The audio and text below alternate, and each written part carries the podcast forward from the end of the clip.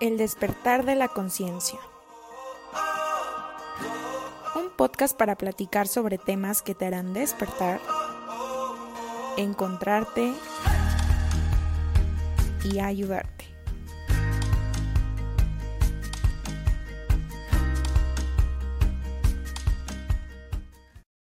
Hola amigos, ¿cómo están? Estamos en un episodio más de su podcast, El despertar de la conciencia.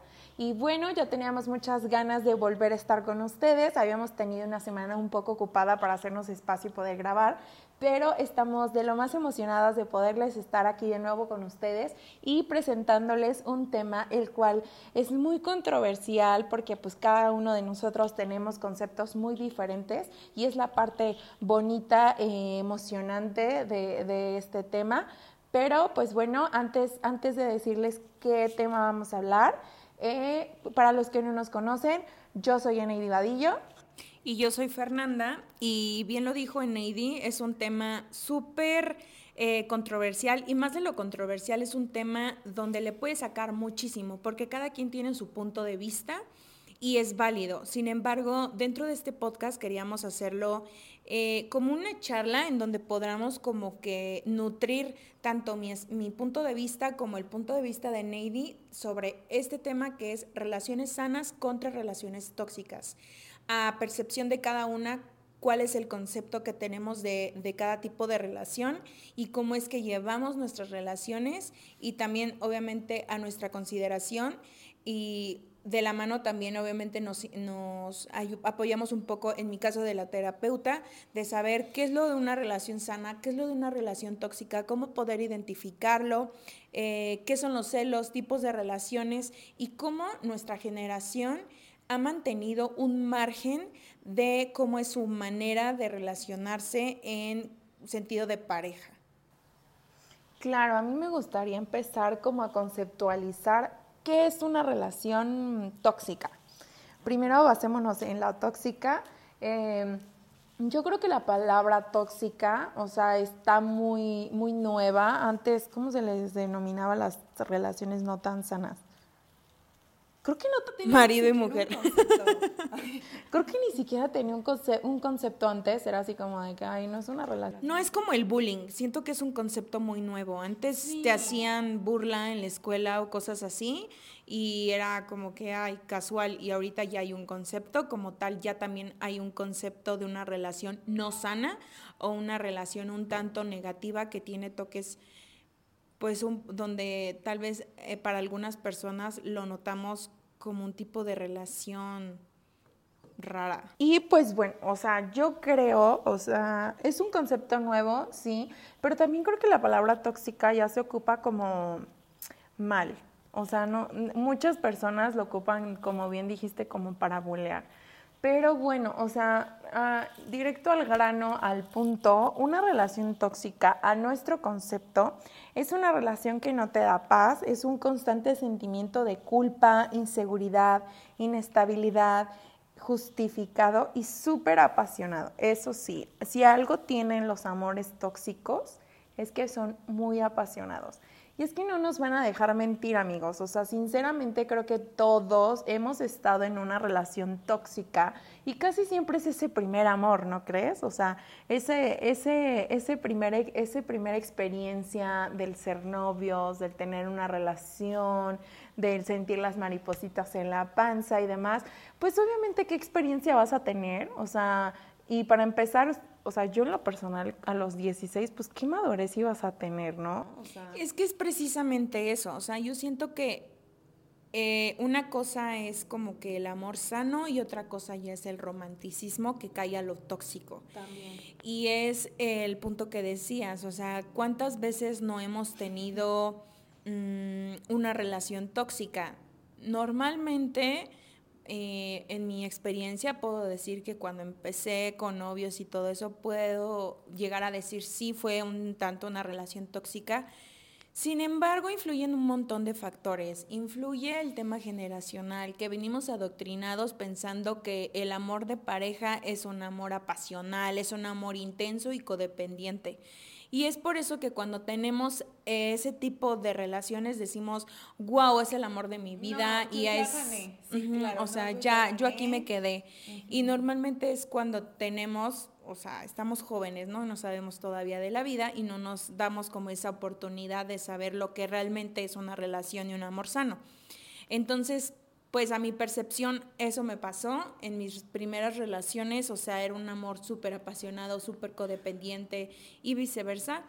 Por algo son examores, ¿no? Entonces... Ay, gracias a Dios, porque, o sea, déjame decirte que sí hay gente que, que sí se casa con el primer amor y todo el show. Y bueno, o sea, yo siento que las personas que llegaron, es que, híjole, sin, sin juzgar ni poner el dedo eh, a nadie, yo siento que es un tema generacional. ¿Por qué? Porque tal vez en, yo lo veo que eh, en, en mi generación ya puede haber un tanto de conciencia, un tanto de, de, aprender, de terapia, de decir lo que sí es un amor sano, lo que no es un amor sano. Puedes tener el, el, juicio de poder decir esto sí me gusta en una relación, esto no me gusta, analizar las relaciones de los demás, incluso de nuestros propios padres y decir, yo en mi pareja aplicaría esto, se me hace que es funcional para mí. Sí, ya desde una conciencia más, más este, bien cimentada, ¿no? O sea, porque antes era como que no, es que tiene que ser así. ¿Y quién dijo o qué? O sí, ya cuando utilizas tu libre albedrío, vaya, y es cuando tú armas tu propio concepto de relación sana y de relación no sana. Entonces, ya cuando tienes este, este concepto elaborado de tu autoría, y es como que, ok, y buscar a alguien que quiera acompañarte y alguien que quiera compartir ese concepto y que sea compatible con lo que tú quieres o, piensas tener, ¿no? Que al final de cuentas, este, una relación tóxica, pues tiene esos tintes de chantaje emocional, esa falta de, respeto constantemente, de celos, de desconfianza. Una eh, constante inseguridad, o sea, vivir. relaciones donde sientes que estás estancada y no te y no, no puedes avanzar, pues ahí no es. O sea, te puedo llegar a decir que estás viviendo una relación no sana. Y es que en lo personal siento que una relación y un amor sano es aquel que te permite ser y que te acepta como eres, sin necesidad de quererte cambiar ni nada, simplemente te acepta y al contrario, te ayuda y te apoya a que tú puedas ser mejor ser. Eso es mi concepto de un amor sano. Bueno, ya te fuiste a la otra pregunta, o sea, qué es una relación sana, tú ya lo contestaste. En mi concepto, una relación sana es una compañía que te haga crecer como persona, que te haga sentir esa cosquilla de tener una introspección contigo misma, eh, por qué soy así o por qué lo estoy haciendo. Y claro, tú tener esa apertura de poder decir voy a cambiar esta parte y no por la otra persona, sino porque en serio ya no te está dejando algo bueno para ti. Eh, también es de que tú, tú sientas paz. O sea, ¿cuántas veces hemos estado con esa persona que, que de verdad el simple hecho de venir de un mal día, de un mal momento, enseguida se te viene a la cabeza? Y estar con esa persona es como un refugio es como ese, ese desahogo, esa paz, ese lugar seguro. Es ahí, amigos, es ahí. Y otra cosa también es de que no te condicione, o sea, si haces o no haces, si vas o no vas, eh, eh, es que tú sigas perteneciendo, manteniendo tu libertad estando con alguien. Porque cuántas veces nos han pintado y también hemos adoptado la creencia de que el estar con alguien ya, o sea, ya, te, ya, ya fuiste, ya no eres libre, ya eres un codependiente, ya vas a estar al son y al, al ritmo que te toquen. Y realmente eso no es amor, o sea, el amor es poder ser tú con esa persona sin sentir que priva de tu libertad. El amor no priva de ninguna libertad. Y ese es yo creo el concepto propio que, que tengo sobre el amor sano.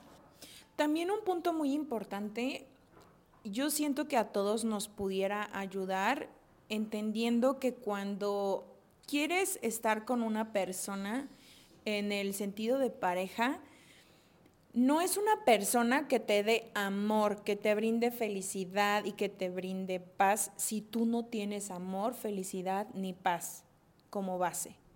¿Por qué? Porque tú estás exigiendo que te llenen algo que tú tienes que llenarte. Entonces ya lo vas a ver como obligación del otro que te haga feliz, que te haga sentir amada y también que te dé paz. Y si no te la das, las vas a estar exigiendo a diestra y siniestra. Y tampoco se trata de eso, se trata de tú estar llena y de tú estar bien para poder dar eso que tanto quieres también eh, que te den. Entonces, es un sentido más que de, obtener, es de compartir.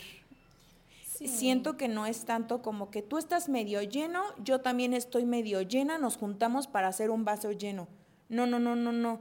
Es tú me compartes eh, con el ejemplo del vaso de tu agua y yo te comparto de mi agua. Y así podemos hacer una mezcla interesante. O sea, eso es eh, a, mi percepción como que una relación sana. El tener, que, el tener y poder compartir es algo que en lo personal se me hace maravilloso. No estoy para buscar eh, o que me des a mí lo que a mí me hace falta, sino tú estás conmigo y yo y tú quieres estar conmigo y yo quiero estar contigo por el simple y sencillo hecho de querer compartir mi vida contigo y compartir todo lo que lo que influya e incluya mi vida. Yo creo que todo ese pensamiento viene derivado de, la programación que hemos tenido desde bien chiquitos, hablando obviamente de, nuestra generación, de que del amor princesa, ¿no? Del amor Disney, de que, ay, bueno, el príncipe te salva, eh, te hace todo, es todo, y tú nada más ahí de muñeca de aparador. Entonces sales a buscar justamente lo mismo, ¿no? O sea, esa persona que te dé, que te dé, que te dé, que te dé, y en, qué momento... No, deja tú el que te dé. El tener que cambiar para poder embonar en el mundo del otro y poder así ser aceptado y amado. Es como de, ¿en qué, ¿En qué mundo? O sea, ¿cómo tengo que dejar de ser? Bola de frustración, porque pues realmente tu alma grita, no soy esto, ni queremos esto. O sea, pero bueno, o sea, vivimos en un vaivén de pertenecer, o sea, de querer pertenecer. Entonces yo creo que eso también es algo, es parte de la programación que llevamos, el hecho de que se nos, se nos ha dicho eh, el, la vida soñada, ¿no? De que te casas con tu super vestido blanco, super ampón y cohetes y esto. Pues sí está padre, pero realmente si quieres eso, o sea, realmente eso sí te llena, o, o, la persona que ahora está súper de moda el hecho de que el dar regalos ostentosos, claro que a todos nos encanta que nos regalen, ¿cómo de que no? Pero, más bien es buscar tu propio concepto, ¿no? O sea, a partir de que, ¿qué pasaría si no existiera ese concepto que tienes ahorita de una relación sana, que tal vez no puede ser sana? ¿O cuál es tu concepto partiendo desde cero? ¿Qué es para ti? Empieza preguntándote, y yo se lo comentaba a Neidy desde un principio, empieza preguntándote cómo yo me, me, siento amada o cómo yo me siento amado, qué es lo que a mí me gusta, que, cómo es lo que a mí me gusta para yo decir, es que sí me siento amado, sí me siento amada. Sí, yo creo Entonces, desde ahí partamos, desde este punto de poder decir, oye, a mí, no sé, tal vez me siento amada eh, con actos de servicio y el otro no, pues es que mi manera de, de dar amor es la verdad que pues con afecto, o sea, dándote abrazos, dándote besos, y la otra es de no, y ahí va a haber una lucha de poderes. De decir, no es que tú moldeate a mi manera, y es que tú ahora te vas a... No, y va a ser una constante pelea en el que pues cuando el otro quiere demostrar amor abrazando, besando, apapachando intensamente, la otra persona que es todo lo opuesto, va a decir así como de, güey, espérate. Y él obviamente se va a sentir negado. Y lo que pasa en esas relaciones es que tarde o temprano alguien va a ceder ahí y va a dar su brazo a torcer. Y dando su brazo a torcer es dejar... O cede o corta, no termina. Que eso sería lo más sano. Sí, claro, o sea, me amaste, te amé o lo que haya sido, pero pues no pudo ser. O sea, yo siento que es lo más maduro posible de poder decir la pasé tan bien contigo, porque no nada más se trata, ay, hablo chido con esta persona. No. O sea, no nada más se trata de llevársela bien. Incluye un montón de cosas, de pensamientos, de ideologías que encajen y que sean coexistentes unos con el otro para poder decir, órale, va, seamos juntos. Sin embargo, si no se puede llegar a ese punto, yo digo que lo más sano es decir gracias y, no fuimos, o sea, simplemente eso. Claro, o sea, mi papá decía mucho, cuando ustedes quieran a alguien para toda su vida, o sea, vean cómo es la persona en todos sus, en todos sus escenarios, también vean a su familia, vean sobre todo sus, sus negativas. O sea, vean también sus virtudes, pero también vean sus defectos. Sí, porque en el enamoramiento te ciegas. En el enamoramiento todo es rosa, todo es bonito, todo es precioso. Pero mi papá nos decía mucho, vean sus defectos y si ustedes son capaces de aceptar y de tolerar esos defectos, juégatela. Y si no, mejor dar las gracias y deja de perder tu tiempo y de hacerle perder el tiempo a la otra persona. Y sí es cierto, porque cuántas veces, o sea, al menos yo estuve con personas que yo veía sus defectos y yo decía, güey, no, o sea, no puedo con esto. Pero mi cabeza inmadura decía, es que yo voy a hacer que cambie, yo voy a hacer que mejore. No, eso no pasa, deja de ser centro de beneficencia, o sea, el hecho de que cambie o no cambie no es tu rollo, no es tu asunto, no es tu, no es tu batalla. Eso es, eso es tema de él, porque quizá la otra persona ni siquiera vea un defecto o un pero en esa, en esa acción y tú sí. Entonces, eso es algo muy cierto de mi papá que nos dijo así como si no, pues ya ni hagas perder el tiempo ni pierdas tu tiempo, porque pues tú no lo vas a cambiar y no, y, no puedes hacer que cambie alguien, porque eso es condicionar y pues la verdad es que el amor no condiciona. O sea, si uno está con alguien y se da cuenta a través de la conversación que esa, esa parte de esa persona está haciendo un daño a la relación y también te está dañando. O sea, yo, por ejemplo, yo era una persona súper, súper, súper orgullosa, o sea, cañón. Entonces, yo me daba cuenta que el orgullo no nada más, no nada más afectaba a mi relación de pareja, sino también me estaba afectando a mí, o sea, a mí. Y ahí fue cuando yo decidí, oye, o sea, no me está dejando algo bueno a mí y tampoco está dejando algo bueno con la relación que yo quiero, entonces, pues voy a cambiar esa parte. Pero fue decisión mía, fue una introspección mía y fue una decisión mía que al final... No te impusieron. No me impusieron nunca nada, o sea, porque la verdad es de que, pues no, o sea, él, él, él, pedía disculpas sabiendo que la... O sea, era muy feo, era muy triste porque incluso... O sea, eras tóxica. Sí, todos hemos sido tóxicos, la neta. O sea, yo la verdad, sin pena, les puedo decir, si era súper tóxica, de que yo sabía que yo la había cagado, yo sabía que yo era la que tenía que pedir disculpas, sin embargo, mi orgullo no me lo permitió y decía, no. O sea, sí, pero o sea, por ejemplo, yo era la del pedo y decía, sí, pero él me, me hizo enojar. Él me hizo reaccionar así, él se tiene que venir a disculpar. Pero ahí hablas de una herida. Sí, o sea, al final ya... Ya cuando eras más consciente de eso, te van cayendo muchos veintes de decir, híjole, lo importante que es la responsabilidad em, afectiva. O sea, una responsabilidad donde tienes que ser mejor persona y no nada más por ti, o sea, sino porque vas por la vida diciendo, pues, ¿qué tiene? Yo soy así y se la fregan todos, pero realmente no nada más te jodes tú mismo, sino vas jodiendo en el camino a las personas, ¿no? que obviamente ahí no entra el punto de víctima y victimario, porque si no profundizamos un poco más, o sea, no nada más es como yo no era tóxica, él era el tóxico no, no, no, no, no. Es que tu pareja es un espejo. ¿no? hay otra de que, no, es que yo no era tóxica, a mí me hiciste tóxica.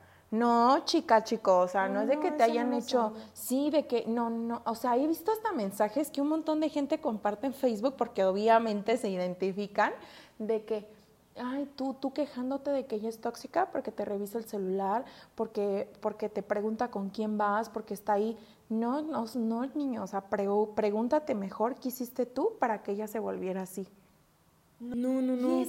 Es, que, siento que ahí el mensaje está un poco descompuesto, porque en lo personal, si a ti te buscó un tóxico o tóxica, es porque realmente tú también lo eres. O sea, las relaciones que vamos teniendo en la vida son un espejo de lo que uno es. O sea, realmente para haber una víctima, pues debe de haber un victimario, ¿no? Y tiene que estar el que se deje y el que haga. Entonces, al final de cuentas, es un estira y afloja de ambos roles. Y no es culpa de nadie. O sea, al final tú estuviste ahí porque quisiste. Nadie te obligaba. O sea al menos que ya exista otro tipo de chantaje ya más Pues denso. es que pero... eso es chantaje también de parte de, de la persona a, a la que se le está etiquetando, porque, o sea, no es que yo no era así, tú me hiciste así. A ver, ¿cómo que tú me hiciste? O sea, fue tu decisión, o sea. Pero, pero ¿cómo ahí está el rollo de evadir? Es lo que decías, la Evadir. efectividad, o sea, ¿por qué no te responsabilizas y dices, sí estoy siendo así? Y para empezar, si tú no eres capaz de tenerle confianza a alguien, ¿Qué haces ahí? o sea, primero revísate tú, ¿por qué? ¿Por qué tienes esa necesidad de tener el control? O, costumbre o codependencia. ¿Por qué tienes esa necesidad de, de no confiar? O sea, y es problema y asunto tuyo, porque la otra persona, se me, me ha tocado ver parejas que la verdad la otra persona hace de todo con tal que la otra no sospeche, no se siente insegura, no se sienta mal. Y, o sea, como teniéndole esta empatía a la persona, no es que ella es muy celosa, entonces yo ya no hago esto y esto y esto y esto, ¿no? Entonces ya empieza una, un- a reprimirse para que la otra persona no tenga, no sienta celos. Y la otra persona aún así sigue sintiendo celos. Y es que realmente el pedo no está en la pareja, sino está en esa persona que tiene desconfianza y inseguridades. Y esas inseguridades que son de esa persona las externa hacia su pareja. Ahí es un rollo. Cuando tú sabes perfectamente cuál es tu lugar dentro de esa relación, por mucho que tú veas o por mucho que, que pase, no vas a estar pensando pendejadas. O sea, porque, o sea, a mí me ha pasado en mis relaciones anteriores, yo pensaba hasta lo peor. Y bien dicen, el celoso sufre más de lo que se imagina que de lo que realmente es. Y al final de cuentas yo me di, o sea, yo, yo entendí que eso era una carencia mía, o sea, eso era un tema de inseguridad mío. Pero a ver, ya abordaste ahí un tema interesante que parte de este tipo de tema central, los celos. ¿Qué son los celos? O sea, ¿cómo puedes defin- definir, ah, estos son celos? Pues ese sentimiento de inseguridad, de, de, de saber cómo, ay, ¿qué hace? ¿Qué está haciendo? ¿Con quién está? O sea, el no sentir bien claro tu lugar. Yo creo que los celos ya se de la necesidad, de, de un huequito no llenado. Pero voy a lo mismo, o sea, si hay celos es de ese hueco, de una necesidad. Yo necesito qué. Pero realmente estoy buscando que alguien más me llene ese huequito, cuando realmente Ajá, soy o sea, yo la que es debo de que digo, llenarme o ese sea, huequito. Al final de cuentas, pues nuestra pareja puede, puede hacer misa, ¿no? Incluso puede dejarte salir sin celular, o si incluso puede estarse grabando todo el día para que tú no, tú no desconfíes. Pero tú vas a seguir desconfiando porque el peor no es la otra persona, o sea, el rollo es contigo. O sea, cuando tú empieces a saber cuál es tu lugar, cuando tú, em- tú solita empieces a llenarte con Tu amor propio, tu autoestima. y demás, o sea, así tú veas que le mandan un mensaje, tú vas a estar tranquila porque sabes lo que vales y sabes tu lugar. Entonces, yo creo que los celos yacen de una, de una vasija rota, de, de, una, de un tema de inseguridad propio del hombre o de la mujer, de un tema de falta de amor propio, porque ¿cuántas veces salimos a buscar algo que no nos damos? O sea, ¿cómo es que le pides al otro? Creo que lo hablamos en el, en el, en el episodio de amor propio. ¿Cómo es que le pides al otro que te respete y que te dé amor si tú ni te respetas ni te das amor? Claro. O sea, hay que ser congruentes en este sentido. Es como si le exigieras al otro, ¿sabes qué? Haz ejercicio, come bien y toma siempre agua. Y tú nunca haces ejercicio, nunca comes bien y nunca tomas agua. Y el otro va a decir, ¿y tú qué? O sea, como, ¿por qué me vienes a decir que haga esto cuando realmente tú ni lo haces, ¿no? ¿Cuántas veces no... O sea, se me hace un tanto ilógico, pero tal vez no lo logran percibir las personas que lo pueden exigir. Ah, porque también hay otro punto, o sea, pueden ir por la vida demostrándose, sé que se superaman, que, pero yo siento que el amor propio, más allá de decir, ay, me amo, estoy guapísima, me veo siempre en el espejo y me chuleo y cada que paso no dejo de verme. No, es sentirlo. Siento que mm, hay una delgada línea entre amor propio y ego. Entonces, el amor propio yace desde, yo creo que desde el silencio. O sea, mi perspectiva yo lo veo. O sea, el amor propio es como que estar bien agradecido y sentido, sintiéndote amado contigo mismo, pero desde tu propio enfoque, o sea, desde tu propio mundo. O sea, yo así lo visualizo. No necesito, o tal vez es mi personalidad, que no me gusta estar como que alardeando o, o, estar gritando así a los cuatro vientos porque no soy así tan extrovertida de poder decir, es que me amo, es que soy la más bonita del mundo. O sea, primero yo creo que ni siquiera lo has experimentado y segundo... Como que no lo he experimentado. Ajá, o sea, que en verdad llegues a ese punto en donde sientas un amor propio 100%. O sea, al menos yo sí les puedo decir que yo estoy trabajando en mi amor propio, pero yo siento que no he llegado a mi 100%. O sea, sin embargo, sigo trabajando en ello y día a día me gusta más lo que veo y me gusta más quién soy. Sí, claro, pero lo que, lo que hablo es de mi percepción, es que mi personalidad, al menos lo que yo no, no podría de yo decir, o sea, tal vez sí, hasta cuando llegues al 100%, una característica de que demuestre que tienes el 100% de amor propio es que lo grites. No, o sea, no es eso, simplemente yo la manera en la que vivo mi amor propio es desde mi soledad, desde el disfrutar mi compañía, desde el poder comer sola, desde el poder pintar, hacer cualquier cosa sola, sin necesidad de, ay, es que necesito madrina para poder hacer algo. O sea, es como de que no, ¿por qué? ¿Por qué? Ay, no, es que voy a esperar a cocinar hasta que llegue la persona para que cocine conmigo. Pero ¿por qué si también es una actividad que la puedes hacer sola? O sea, yo así lo visualizo. Sí, o sea, sí creo que esa parte sea como de tu personalidad, porque te conozco. Y yo que soy como un poco más extrovertida, ni yo que soy un poco más extrovertida, no creo hacer eso cuando llegue a mi 100%, porque sí siento que eso sea como, como egocentrismo. Pero como lo dices, no sabemos. O sea, ah, ojo aquí, y no quiere, no quiere decir que esté mal las personas que lo hagan. O sea, las personas que se anden chuleando por la vida, que se anden amando está bien.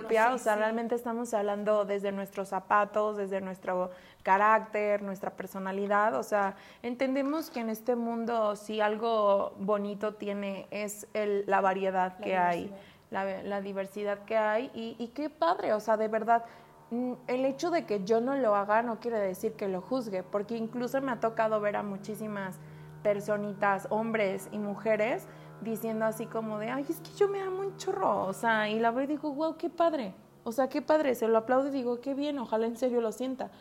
Y ya, o sea, no es como que, ay, ¿cómo la ven? O sea, no, no, jamás. O sea, en ese sentido, qué padre que, que, lo hagan. Mm, he visto también muchas influencers como, ay, es que también ahí yo siento un como... Es que siempre y cuando sea sincero, porque siento que detrás de una herida y de una desvalidación propia, viene como que ese amor propio, pero es un egocentrismo disfrazado de amor propio.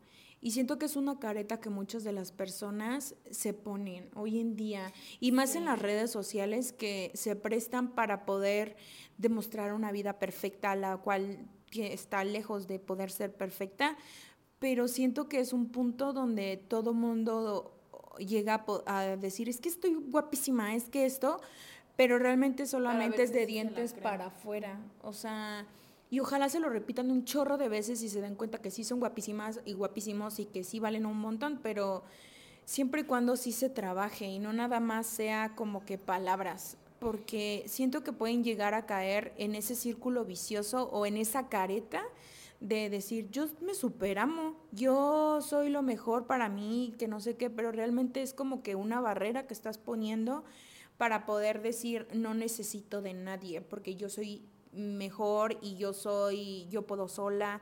Entonces ahí hay que tener ojo porque también dentro de un amor sano propio puede haber un amor insano propio que puede llegar a lo tóxico que en lo personal yo lo visualizo así. O sea, un egocentrismo y, y miedos ilimitantes disfrazados de amor propio. ¿No? O sea, porque cuántas veces se han dicho, es como, ay, no, a mí no me compleja, no, no, no, lo niega y lo niega y demuestra lo contrario, pero en realidad es, es eso, o sea, le puede mucho. Y, y no nada más pasa en esto, o sea, yo creo que pasa mucho de que la persona que, un ejemplo, por así decirlo, esa persona que dice, a mí no me da miedo estar sola, no, claro que no, mira, yo, yo súper bien, y, y en realidad sí tiene mucho miedo de estar solo, o sea, son lo opuesto, es como como decía Fer hace rato, la máscara que usamos para, para disfrazar o, o desviar la atención de eso que, que nos duele o que sí tenemos.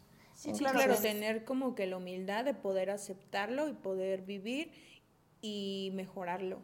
porque, es como la persona que, que no sé, ¿no? O sea, te invito a mi casa, pero híjole, este, se me rompió el sillón. Y el sillón, lo, el, la rotura lo va a tapar con un cojín y la persona quiere ir a la sala. No, pero es que ven, ven, ven, ven, vamos aquí, este, te invito a un café, este, ven a mi comedor, ven esto, ven el otro. Pero es que nos podemos entrar a la sala. No, no, no, ven, o sea, evade constantemente ese tema porque pues le puede o le duele. Pero realmente va a llegar un punto donde hasta yo creo que la vida misma le puede dar como que esa cachetada y decir, oye, ya te risa y hazte responsable de ese sillón roto y ya no pasa nada. O sea, pero yo creo que la, vida, es muy mágica, sí, siempre pasa, o sea, justo cuando eso que va de tanto que dices ya pasará o es solo es este momento, si en verdad no lo trabajas y no lo confrontas, la vida es cabrona, o sea, en algún momento te va a decir, te di una oportunidad, te di dos, te di tres, y hasta que no la pases, y al final de cuentas eso venimos a este mundo, que es a, a conocernos, a, a disfrutarnos y y vivir experiencias, porque no dejan de ser experiencias. Un punto también muy importante para poder obtener una relación sana, considero súper, pero súper importante el saber estar solo o sola. Primero saber y disfrutar de tu soledad, de tu compañía, de tu presencia, para poder después estar acompañado. ¿Por qué menciono esto? Porque muchas veces las relaciones o vas buscando en la vida pareja con la intención de poder evadir esa soledad, de poder no estar contigo. Y más de evadir, lo que estás logrando es una codependencia al final de cuentas. Y siento que no es justo ni para ti ni para la otra persona. Que el hecho de que si yo no sé estar solo o sola, voy a estar viendo, salgo de una relación para entrar a otra y así sucesivamente, sin saber ni quién soy, ni qué quiero, ni, ni qué busco. Porque al final de cuentas le lanzas esa responsabilidad tuya a alguien más. Claramente, porque vas buscando ese amor y, y llenar ese vacío en otra persona cuando realmente a la otra persona no le corresponde y no es justo ni para ti ni para la otra persona estar dañando y dañándote cada vez más y al rato ya estás llorando y diciendo, es que soy pésima en el amor y es que nunca me va a ir bien en el amor, yo creo que voy a estar soltero, soltera, con 40 gatos y... Pero es que también lo buscan desde la carencia, ¿estás de acuerdo? De que... es que realmente el amor no. se tiene que buscar, o sea, siento que si tú vibras en una sintonía, bien te va a llegar, pero si vas por el sentido de una codependencia, alguien que esté tambaleando del mismo pie que tú, ahí va a estar pero siento que ni es justo porque ni creces ni vas a dejar crecer a la otra persona y solamente van a estar cayendo hoyo tras hoyo tras Y luego somos expertos en, en, justificar y en responsabilizar de nuestros pedos a los demás, en el sentido de que la niña o el niño que se busca puro patano, patana, es así como de, no, es que el amor no es para mí, justamente lo que estabas diciendo, porque, o sea, yo me encuentro con puro idiota, o sea, yo me encuentro con pura, con, con puro patán, con puro con pura niña mal y así. Y en realidad no, no, el problema no es de las otras, es justamente lo que decías, ¿no? En la frecuencia en la que estás vibrando, desde lo que estás necesitando, vas buscando. O sea, yo he tenido amigas de que... ¿Tú dices más es con que... ese comentario? Claro. No, y aparte también tu relación, tu relación también dice quién eres tú.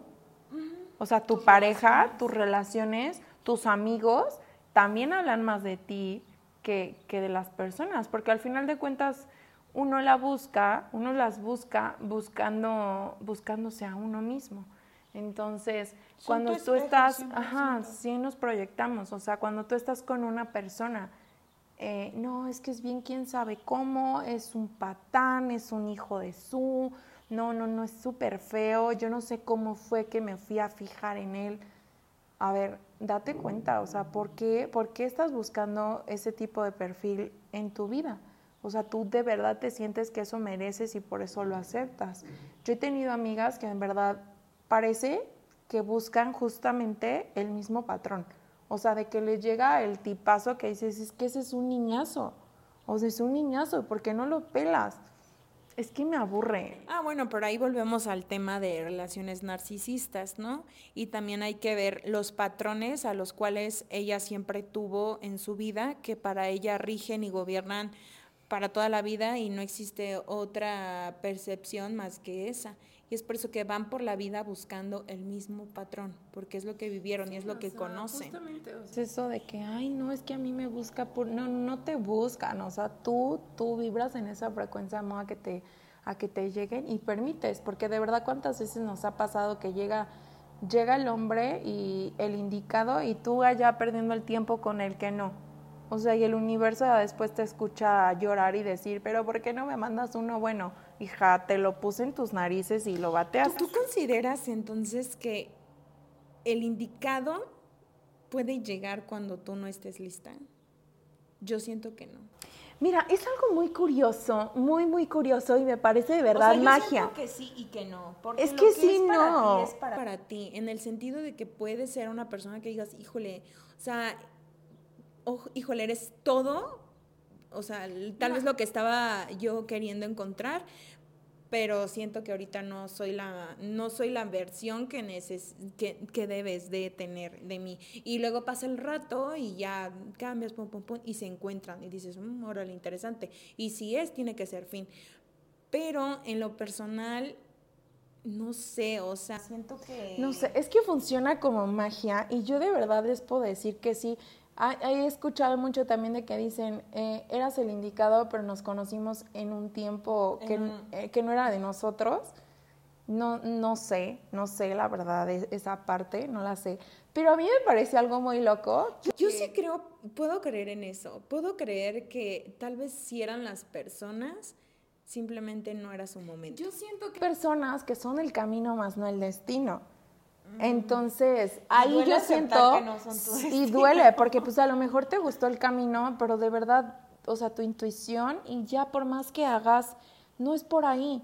Y es y duele y es triste, pero siempre hay algo mejor, o sea, y a mí lo que eso de que no, o sea, me parece mágico porque amigos, yo les voy a contar algo. Déjenme les digo, déjenme les cuento que cuando ahora con, mi esposo nos ponemos a platicar de que íbamos en la, misma universidad y luego platicábamos y resulta y resalta que estábamos en los mismos lugares, en la misma fiesta, eh, en la misma conferencia, en el mismo entrenamiento, en el mismo lugar, en el mismo todo. Y les juro, no nos topábamos, o sea, no nos topábamos.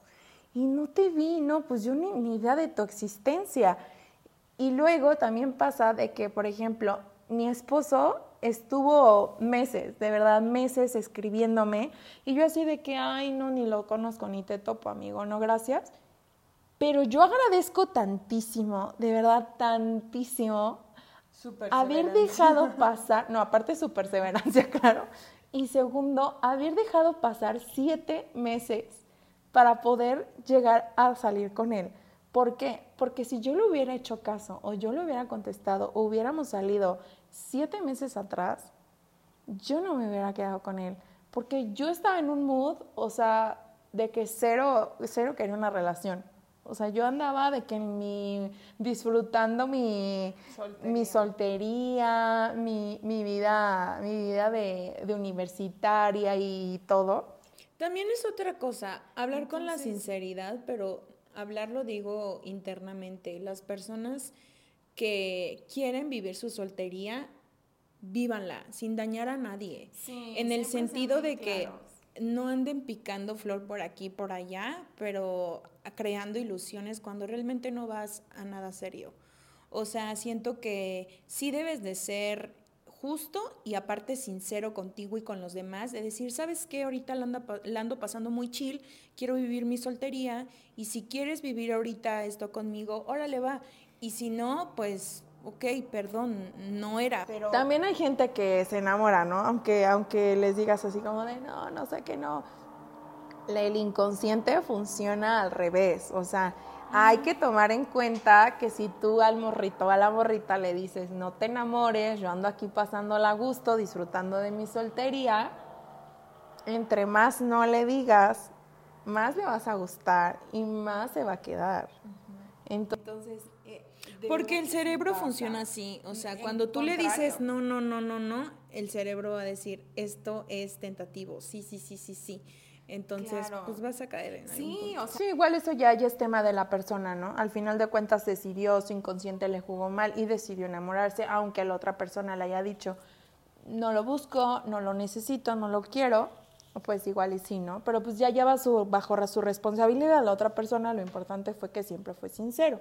Pero sí los invito a que sean sinceros y que vayan por la vida navegando 100% con una sinceridad impecable y sean coherentes eh, con su vida, con sus palabras, con sus actos, con todo, porque no está padre ni para ti ni para la otra persona y tarde o temprano siempre alguien sale lastimado. Entonces, cuentas claras, amistades y relaciones largas. ¿no? Entonces, volviendo al tema que después te encontraste y tenía que ser en el momento que tenía que ser. Sí, yo la verdad agradezco muchísimo y para mí fue súper mágico porque ya después que estábamos platicando, o sea, ¿cómo fue que coincidimos tanto en muchos lugares y, y no fuimos? Fuimos hasta después de un tiempo que creo que los dos estábamos preparados para ese momento. Porque yo de verdad, o sea, si hubiera sido antes, no, o sea, no había manera de que Navy estuviera en una relación en ese momento. Sí, claro. Y, me pareció muy mágico, o sea, cuando hablamos y nos dimos cuenta y dijimos, oye, wow, qué interesante. O sea, él me decía, no, yo te mandaba hasta saludar con, con Juan y Mangana y es como que nunca me llegaron tus saludos, pero pues gracias, ¿no? Fue justo en el momento indicado y qué padre. Y también he, he escuchado de muchas otras historias de que les duele mucho el hubiera ese hubiera entre una persona y la otra. Pero yo siento que los hubiera o los casi algo, que fueron ya casi nada, es porque fue un amor Disney, un amor romántico, o sea, un amor apasionado que vives la adrenalina, que vives el sentimiento, la dopamina al mil, o sea, estás como que no manches y luego de repente pum nada y dices, "No". Y, y que también a lo mejor no se animaron a dar ese paso por, por esa por por la adicción a, la, a, esa intensidad de que es que si nos ponemos la etiqueta de novios, ¿qué tal si esto se acaba? Mejor aquí seguimos. Claro, pero es precisamente eso, porque es un amor apasional. Realmente yo siento a mi percepción que los casi algo duelen más precisamente por tal pasión, pasión, tal entrega que pierde su sentido hasta cierto punto si llegan a pasar de casi algo a un algo y por eso no pasa. Ya se le pierde la chispa, la magia. Entonces, y si pasa de ser casi algo a un algo, me puedo atrever a decir que pierden total intensidad y, y que puede que termine mal esa intensidad porque es mal llevada, o sea... El otro día yo escuché de una psicóloga que decía que es especialista en terapia en pareja, que decía que, que, el amor con el que vas a estar así toda tu vida nunca es así, nunca es apasionado, nunca es intenso, nunca es, o, sea, porque esos picos tan altos no son sostenibles. Entonces esa persona, esas personas que viven ese amor súper apasionado, súper amoroso, súper romántico, eh, llega un punto en donde por el tiempo no puede estar todo el tiempo acá. Entonces, porque pues quieres para toda la vida y eso es un tiempo muy largo, no, como no puede estar esas emociones hasta acá, llega un momento en el que baja y, es y como te vuelves adicto a esa intensidad, dices, ya no me quiere, ya no esto, y le exiges y le exiges a la otra persona y la otra persona pues es que ya no hay yo de dónde sacar tanta pasión y tanto todo y ya no es sostenible. Y es por eso que ahí empieza eh, ese retroceso y ese ya no es como antes y ese ya no, ya no me quiere y ese es que a mí me gustaba. Puede llegar hasta un tipo de violencia bien intensa, ¿no? Buscar esa pasión y esa intensidad ya no, o sea, en otra polaridad, o sea, si ya no nos queda la polaridad del romance, del amor así intenso, pues me voy en el otra polaridad y te hago la vida imposible, o sea, Híjoles, son cosas súper complicadas. al final de cuentas, esa relación se sostiene de intensidad. y, y, siempre la van a estar buscando. Y la van a estar buscando para poder sostenerla. Pero no, amigos, o sea, tampoco se engañen. Y yo la verdad es que le creo mucho a esa psicóloga. O sea, cada quien va a tener perspectivas diferentes y es muy válido.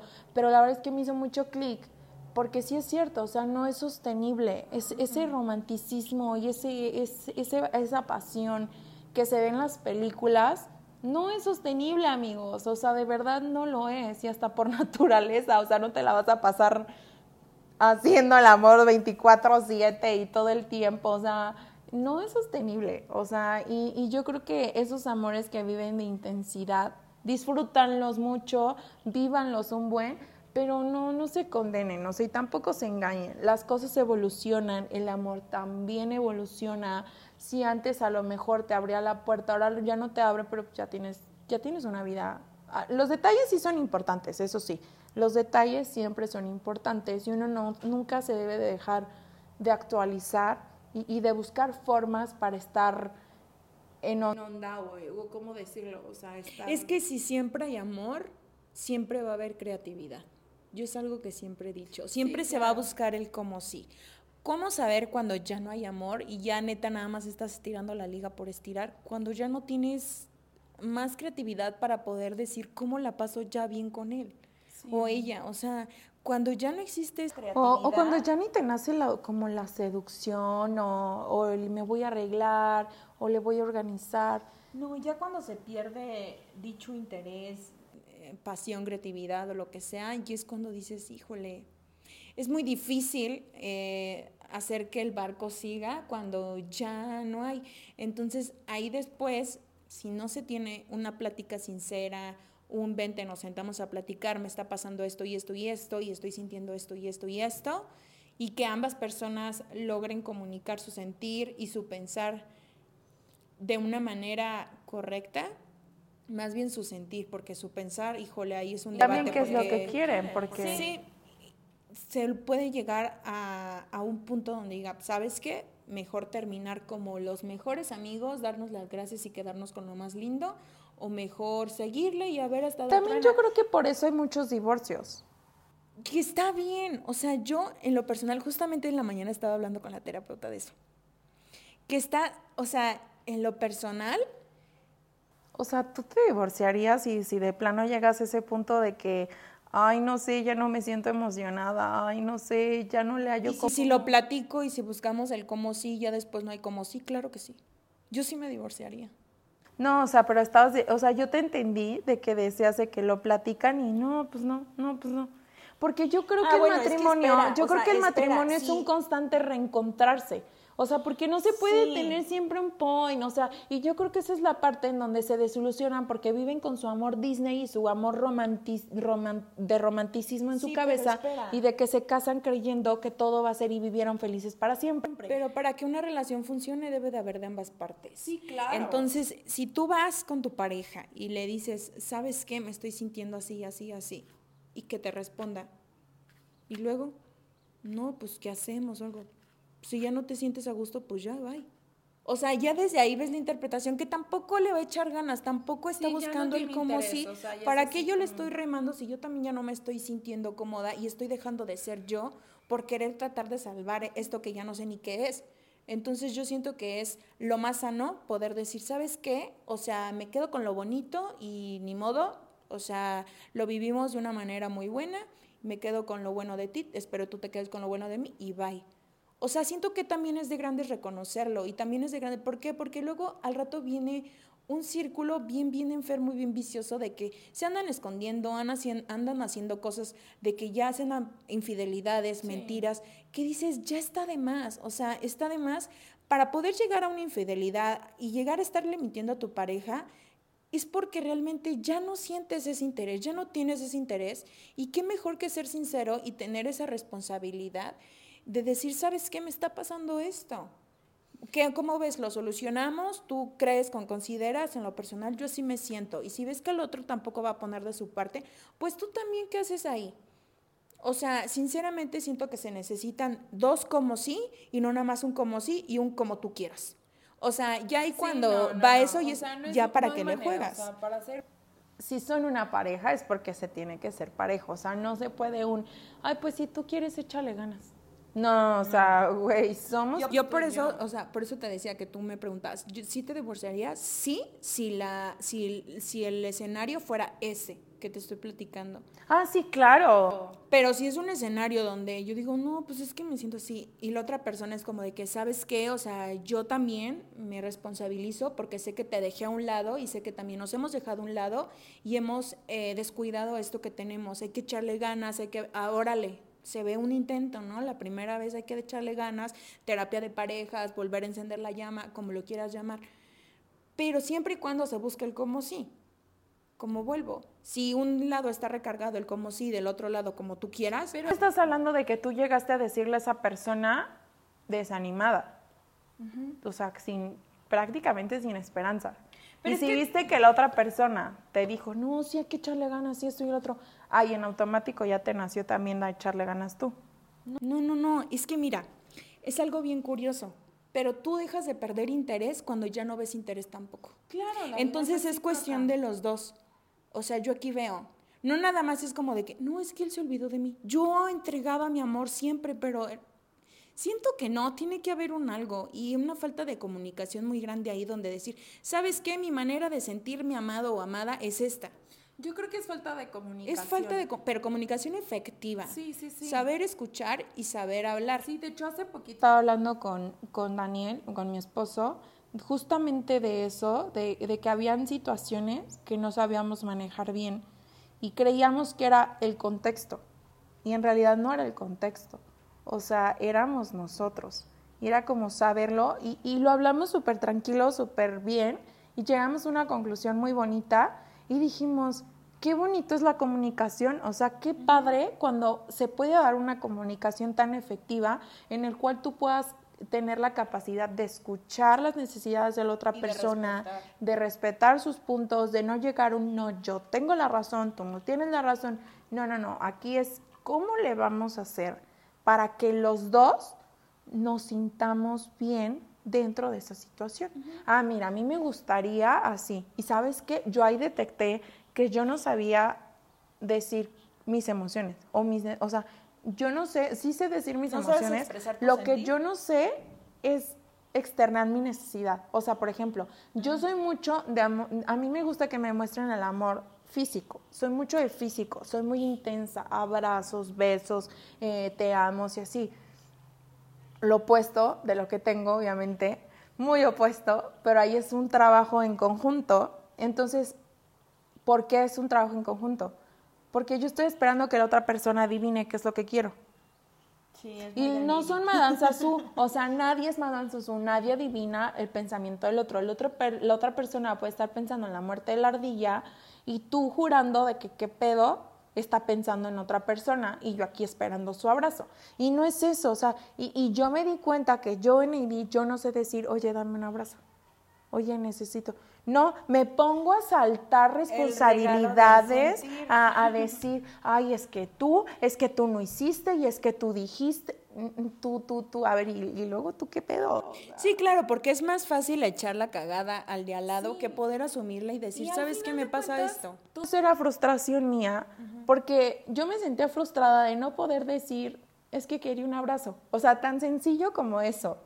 Tan sencillo como eso, pero yo no, hombre, ella me iba por otro super lado y demás. Entonces, cuando tuvimos esa conversación dijimos, qué padre y qué bonito poder tener una comunicación efectiva y no nada más como, como relación, sino también allá afuera, en los trabajos y demás.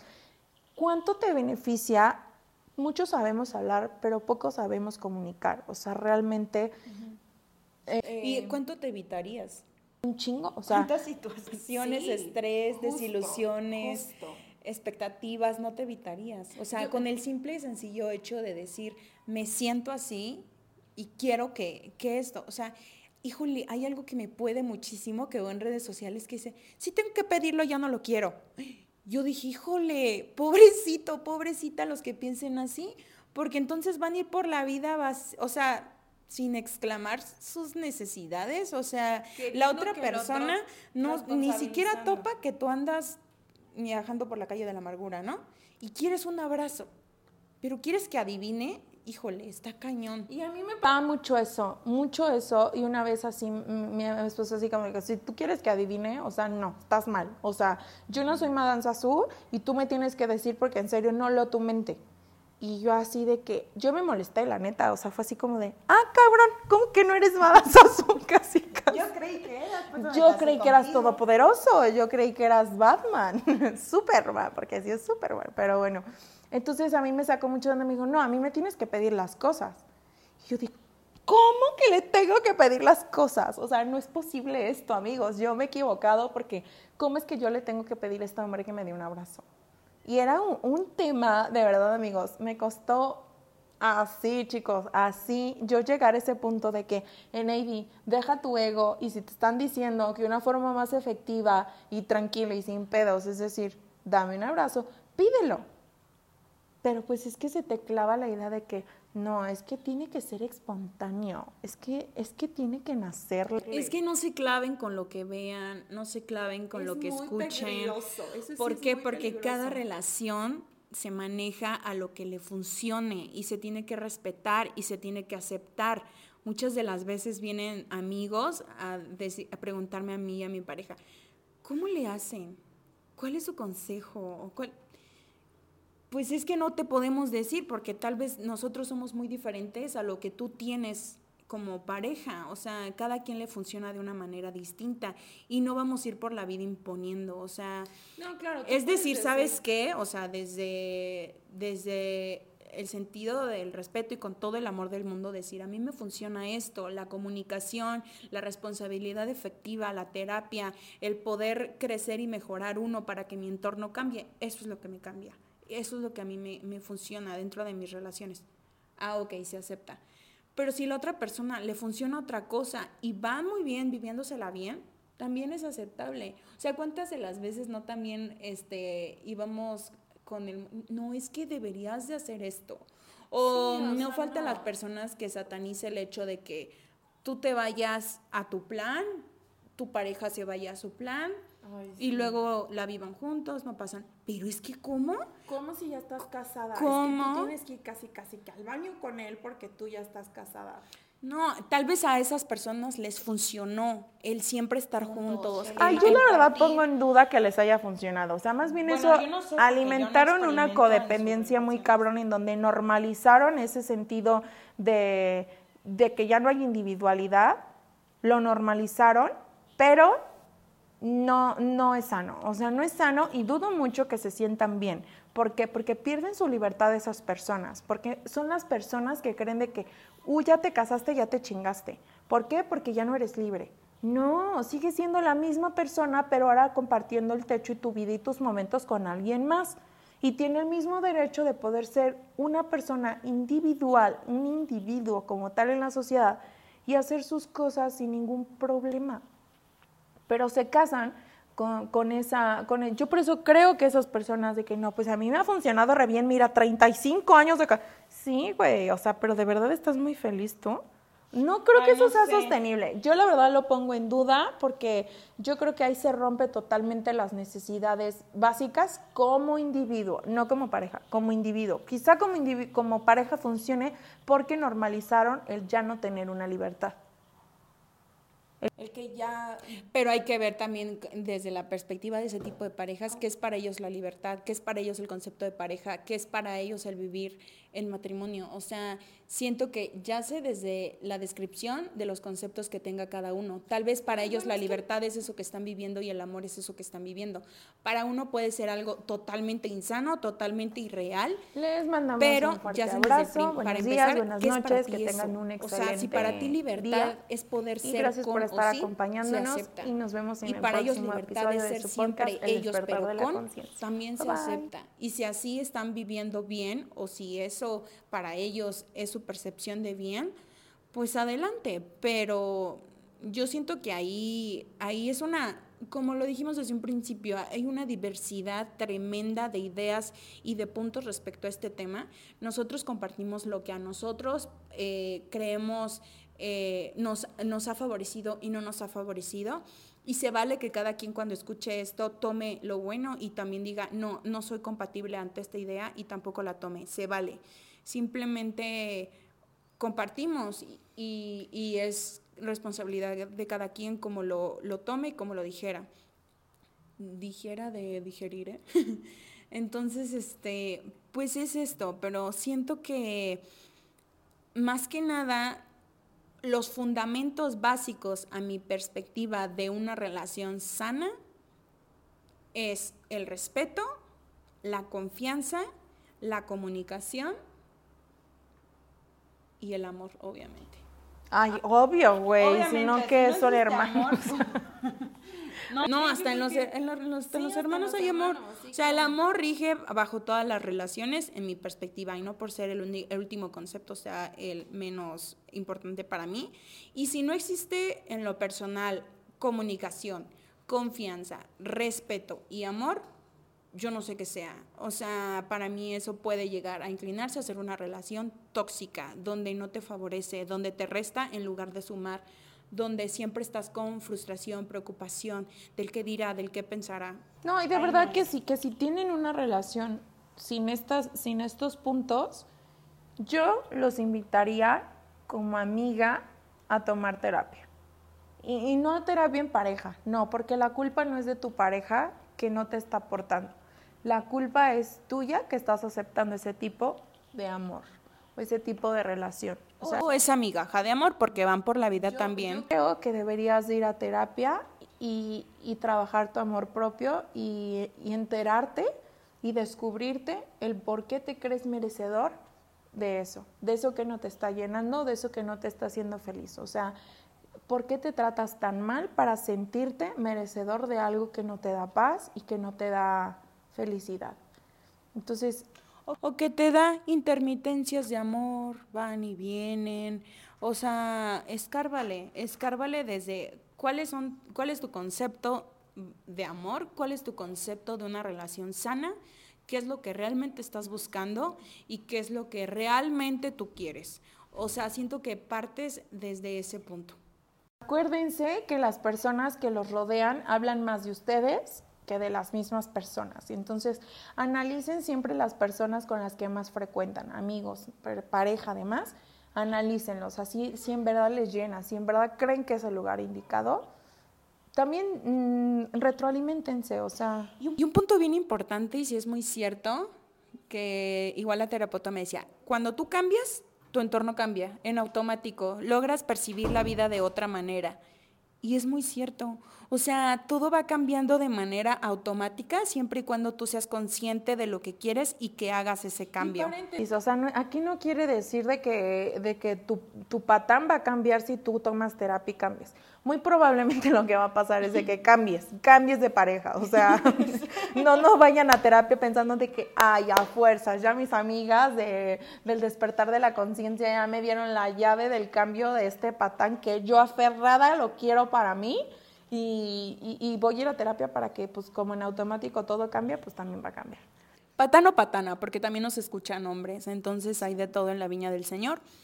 Y pues bueno, no sé si quieras agregar algo más sobre estos temas. No sé, a mí me hubiera encantado poder debatir con, también con alguien más, o sea, de que, de qué es el amor. La verdad es que al final de cuentas, pero bueno. Es que mm, les quería comentar, amigos, este, es muy importante si gustan seguirnos en nuestras redes sociales, tenemos Instagram y ahorita aperturamos el canal de Twitch. Entonces, en un futuro eh, nos encantaría poder hacer en vivos en, en este canal que es Twitch porque este canal nos permite poder tener la interacción en el momento con las personas. Entonces vamos a tocar ciertos temas donde estaría increíble poder escuchar sus comentarios, poder escuchar también, o, perdón, leer eh, sus retroalimentaciones o sus puntos de vista nos parecería algo fabuloso y también enriquecedor. Entonces es algo que nos encantaría poder escucharlos. También poder hacer esa interacción con ustedes, ya que también en, este otro canal, eh, por el tema de la censura y así, vamos a, hablar de temas súper interesantes que te dan una apertura de conciencia y de perspectiva de lo que es nuestro mundo. Y nos encantaría poder tenerlos allá para poder escuchar sus opiniones. Y, compartir esa información que a nuestra perspectiva es súper valiosa y nos encantaría que fuera una información que estuviera al alcance de muchas personas, sin embargo los medios y el mismo sistema no lo permite, lo censura o lo limita en alcance. Entonces, estamos haciendo lo que podemos con las herramientas que tenemos. Entonces, eh, la apertura de Twitch también es parte de poder interactuar y poder compartirle sin censura este tipo de temas que en un futuro queremos tocar. Bueno, y a mi conclusión en el tema de hoy, yo les quiero decir que, bueno, independientemente de los conceptos que tengamos cada uno de nosotros, compartan su tiempo. La vida es tan cortita que yo creo que se merecen compartir su tiempo y sus experiencias con alguien que les aporte, con alguien que les inspire y con alguien que les dé paz y que les dé el amor que ustedes necesitan, ya como ustedes, sí, merecen, merecen, porque desde la carencia, nada, amigos, nada que ustedes merecen, ¿ok? Entonces, este, analicen su entorno, analicen las personas con las que se frecuentan, no solamente su novio, su novia, su esposo, su esposa, su amante, su, su todo, lo que sea, sino también sus amigos, analicen su entorno como tal, qué es lo que están permitiendo recibir, qué es lo que en verdad quieren recibir. Si ustedes sienten que están en una relación tóxica, analícense y vayan a terapia para que entiendan el por qué tú estás aceptando ese tipo de amor. Y sobre todo, los invito, que sería la vida si no te la cuestionas, a preguntarse qué quieren, qué buscan, si realmente eres amado o amada, si realmente te sientes bien con tu persona, si ya viviste el tiempo que tenías que vivir en soledad y puedes estar bien contigo misma y dar ese paso para poder estar con alguien más y siempre tengan responsabilidad efectiva y comunicación efectiva para poder tener relaciones sanas. Y recuerden que no se trata de tener las mismas ideas, sino el mismo respeto. Y los invito a que se quieran un buen y se cuestionen todo. Nos vemos en el próximo podcast.